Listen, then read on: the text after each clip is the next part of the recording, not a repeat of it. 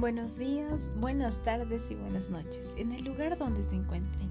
El día de hoy es mi primer episodio en el cual hablaremos sobre la autoestima. Así que comencemos. ¿Qué es el autoestima? Pues es el conjunto de percepciones, creencias y pensamientos que tenemos acerca de nosotros mismos. ¿Cómo podemos saber si tenemos la autoestima baja? Algunos de los síntomas principales son los siguientes. No tengo seguridad en mí mismo. No expreso mi opinión por miedo a ser rechazado. No me siento merecedor de las cosas buenas de la vida. No me esfuerzo por conseguir lo que quiero, ya que de antemano creo que no lo voy a lograr. No me relaciono con los demás como me gustaría, porque pienso que me dejarían de lado. Necesito la aprobación de los demás con mucha frecuencia. Veo al resto de las personas como superiores a mí y me gustaría ser como ellas. Casi siempre estoy desconforme con lo que hago, porque sé que podría ser mejor. Me cuesta acabar lo que empiezo, ya que me desmotivo con mucha facilidad. Pienso en mis debilidades y casi nunca me pongo a pensar en mis fortalezas. Me siento nervioso la mayor parte del día. Me es casi imposible tomar la iniciativa. Me siento evaluado casi constantemente en situaciones sociales. Me siento culpable por todo. A veces envidio la vida de los otros porque me gustaría que la mía fuera así. Siento que no tengo nada que aportar. Si te has sentido así en varias ocasiones, puede que el problema venga a raíz de tener una baja autoestima. Intentemos ponerle una solución. Así que en el siguiente episodio te daré 10 consejos claves para aumentar tu autoestima. Así que hasta la próxima, chicos, cuídense y no olviden lavarse las manos y mantener su distancia. Cuídate y te cuido.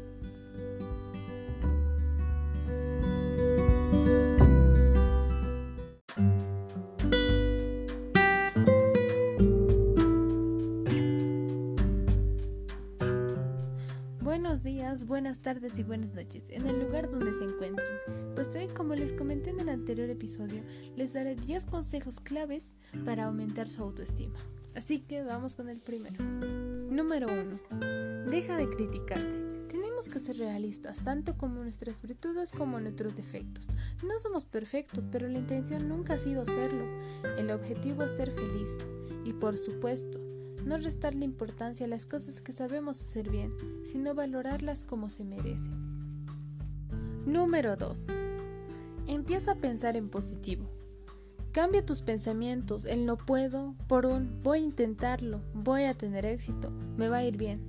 Yo sé que parece tonto, pero forzarse un poco a mirar las cosas buenas de la vida nos puede ayudar a salir de la dinámica negativa.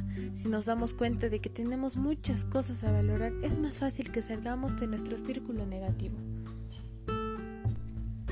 Número 3. Ponte metas realistas y que puedas cumplir. Metas a las cuales sean relativamente fáciles llegar. Poco a poco las podremos aumentar y veremos que paso a paso estamos consiguiendo en lo que nos proponemos. Si fracasamos, aprendamos de ello sin culparnos de nuestros errores, ya que fallar es una manera de saber cómo hacerlo de manera distinta la siguiente vez. Atrévete a afrontar tus retos. Número 4.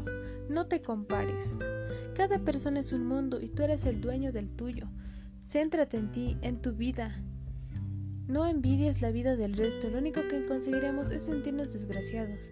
Todos tenemos algo bueno que aportar y de nosotros depende encontrar el camino indicado. Número 5. Acéptate y perdónate.